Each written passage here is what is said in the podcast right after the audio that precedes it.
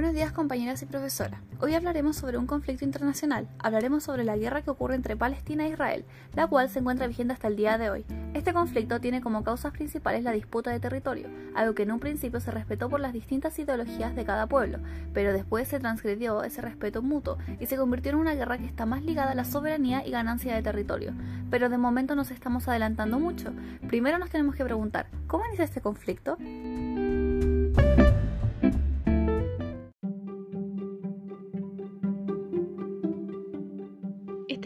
Comienza a finales del siglo XIX, cuando en Europa toma fuerza el movimiento del sionismo. Este movimiento surge como respuesta al antisemitismo, por lo que su objetivo principal era la creación de un Estado para todos los judíos del mundo. Este tan anhelado Estado quería ser creado en el área geográfica en donde se encontraba Palestina, esto por las tradiciones judías. Sin embargo, esta región de Palestina es igualmente sagrada para los musulmanes y los cristianos de la época, contando durante ese periodo con una población mayoritariamente árabe. Ya después de algún tiempo, después de la Primera Guerra Mundial, el Reino Unido pasó a administrar la región de Palestina, por lo que el gobierno dio paso a la Declaración Balfour, una carta en donde el gobierno británico apoya la creación de un hogar nacional para el pueblo judío en Palestina. Sin embargo, en esta carta se especifica que no debe hacerse nada que perjudique los derechos civiles y religiosos de las comunidades no judías existentes en Palestina. Estas son muy buenas noticias, pues se les está dando asilo a los judíos dentro del territorio palestino, aún respetando a los árabes y a sus creencias aunque también podría generarse un potencial problema, ya que aunque se respeten las creencias, se están acaparando territorio. Las disputas por las distintas ideologías se podrían llegar a desarrollar rápidamente, aunque eso tendremos que verlo conforme vamos relatando la historia. Con el paso del tiempo durante los años 20 y 30, miles de judíos se unieron a esta región, convirtiéndose en comunidades resguardadas.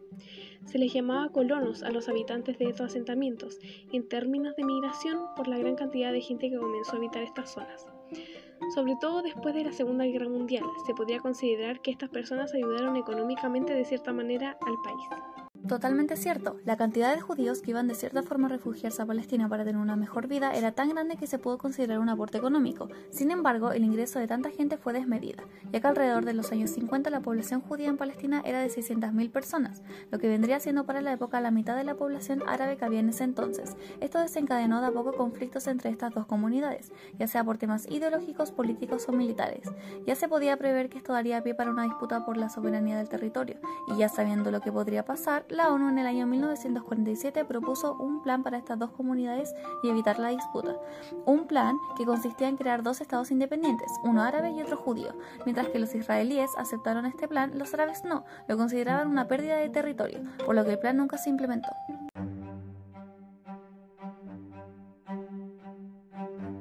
Aunque el plan no se llevó a cabo, en 1948, el 14 de mayo, el líder judío David Ben Gurion autoproclama el establecimiento del Estado de Israel, lo que dio paso a que los países árabes iniciaran guerra contra este nuevo Estado autoproclamado. Esto desencadena el primer conflicto Israel-Palestina, que era básicamente las fuerzas militares de Israel contra las fuerzas militares de cinco países árabes.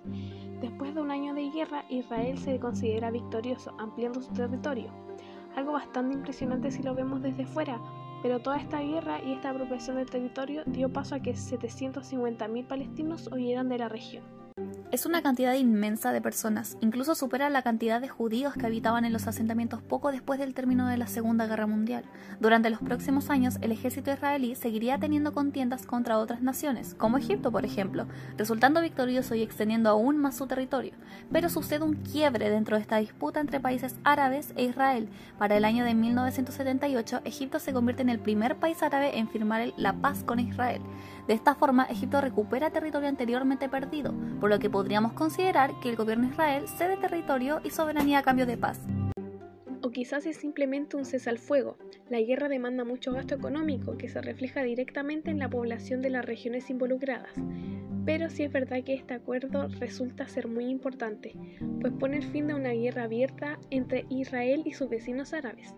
Sin embargo, esto no incluye a Palestina, pues su conflicto con Israel sigue en marcha y vigente, e incluso se ve en el pasar de los años, que se va intensificando por organizaciones como la OLP, Organización para la Liberación de Palestina. Esta organización, creada en 1964, tiene tres objetivos claros: destruir Israel, favorecer el retorno de los refugiados palestinos y crear un Estado palestino. Desde su conformación, esta organización se ha encargado de atacar a Israel. Se derivan desde ataques militares hasta ataques de carácter terrorista. Con todo lo sucedido a escala política, el altercado que hay entre las dos comunidades se vivía día a día en las calles de la misma manera y se manifestaba en una población disconforme por las complicaciones económicas, el hacinamiento, la violencia, las ideologías y demás. Durante los años 80, los enfrentamientos entre las comunidades palestinas y las fuerzas militares de Israel eran algo constante. Por lo general se podía ver a los chicos en las calles lanzando piedras a los autos policiales. Es tanta la recurrencia de este fenómeno que se le denominó la Guerra de las Piedras. Entre todas estas disputas que sucedían a nivel militar y también entre los mismos civiles, se reconoce a la OLP como el único representante legítimo del pueblo palestino. Se podría considerar que la OLP es un nuevo líder que se reconoce, un líder que luchará por los derechos de esta población y los representará de la misma manera. A pesar de que uno de los tres objetivos de la OLP era destruir Israel, se firma en 1993 el Acuerdo de Paz de Oslo, lo que quiere decir que la OLP renuncia a la violencia y el terrorismo, reconociendo el derecho de Israel a existir en paz y en seguridad. Con este acuerdo de paz firmado, en 2013 se creó la Autoridad Nacional Palestina, o sea, el Estado palestino, siendo reconocido por 139 de los 193 países que conforman la ONU.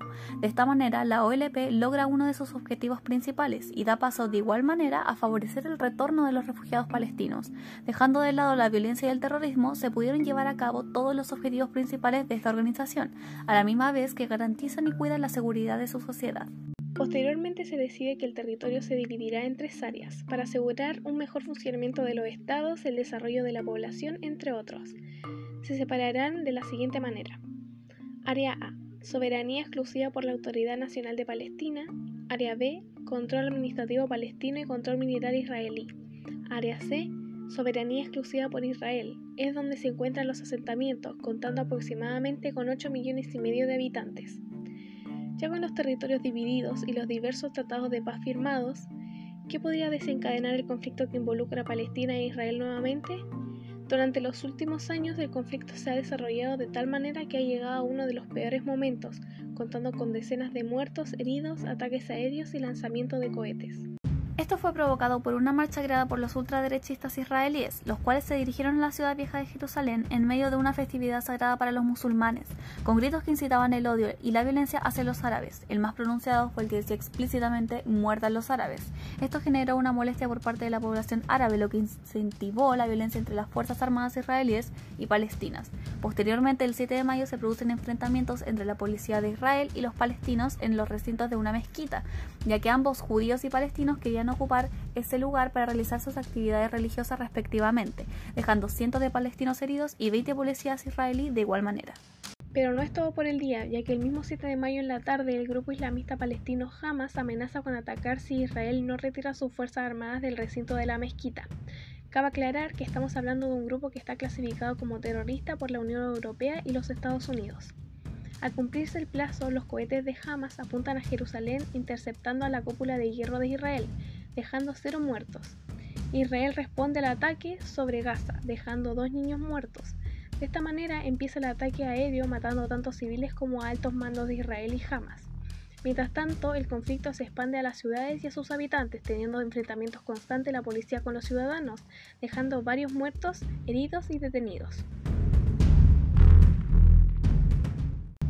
El Estado de Palestina, ante todo lo que está sucediendo, defiende plenamente que no pueden vivir para siempre bajo una ocupación ilegal. Sostienen lo siguiente, nuestra gente nunca se va a rendir o renunciar a sus derechos. La libertad palestina es la única vía a la paz. Ayudar a conseguir la libertad de Palestina es su deber legal y moral.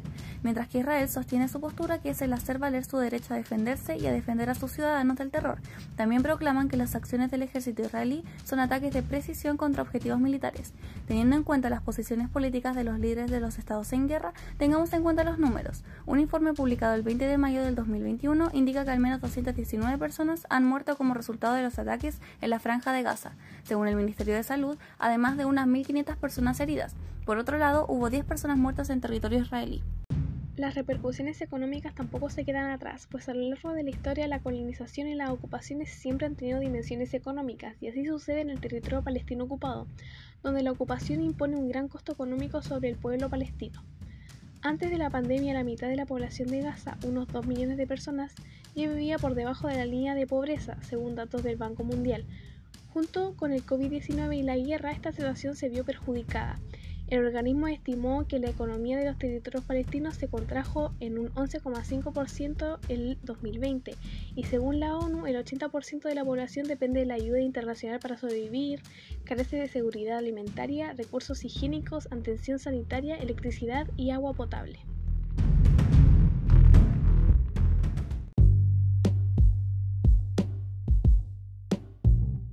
Tomando en cuenta todo lo ocurrido, consideramos que el conflicto que hay entre estos dos estados tiene acciones y consecuencias muy desmedidas, muy agresivas y muy violentas, las cuales repercuten directamente en su población y de igual manera incentivan ese resentimiento entre las dos comunidades. No creemos que la historia que tiene cada estado por detrás no tenga peso, porque sí lo tiene y se tiene que respetar, pero no se puede justificar los ataques terroristas. Se tiene que primar a la gente, a sus ciudadanos y a los derechos humanos de estos que son transgredidos día a día. Lo dicen las cifras. Los niveles de pobreza cada vez son más altos, las muertes en aumento, los misiles no no paran y el enfrentamiento se agrava. Tiene toda la razón. Viendo el panorama en general, este enfrentamiento no terminará pronto. Actualmente el primer ministro de Israel dice abiertamente que la operación militar continuará con todas sus fuerzas y que se actuará el tiempo que sea necesario. Por otro lado, la ONU organiza reuniones de emergencia con líderes mundiales y mediadores para negociar un posible alto al fuego. En la reunión se enfatiza la importancia para el cesar de los combates para evitar una crisis incontenible en la región. Sin embargo, todo esto mientras los ataques aéreos continuaban, rescatistas palestinos trabajando entre los escombros de al menos tres edificios destruidos, sacando cadáveres y buscando sobrevivientes. Como hemos podido ver, esta guerra tiene mucha historia, pese al territorio, la religión, la sangre que fue derramada, el respeto, los derechos humanos y demás. Sin embargo, es un conflicto que fue escalando de a poco. Se tuvo la oportunidad de dar un pie atrás y calmar las aguas, pero la historia detrás terminó pesando más, dejando graves consecuencias a niveles demográficos, económicos, políticos y demás. Las organizaciones mundiales tienen que actuar e intervenir en esta guerra. El mundo se tiene que hacer parte de ella, no tomando bandos ni represalias, sino como mediadores para cesar tanta violencia, tanta destrucción que no pareciera tener un fin a día de hoy. Como dijo el historiador Vincent Lemire, el mundo ha decidido ignorar el conflicto israelí-palestino en lugar de tratar de encontrar una solución. Las acciones se deben tomar ahora. El conflicto escala cada vez con más rapidez, dejando repercusiones cada vez más brutales y sangrientas. Aún es momento para evitar gran cantidad de muertes y encontrar equilibrio dentro del caos. Con eso dicho, queremos agradecer por su atención, por escuchar y por estar abiertos a poder entender este conflicto que acabamos de presentar.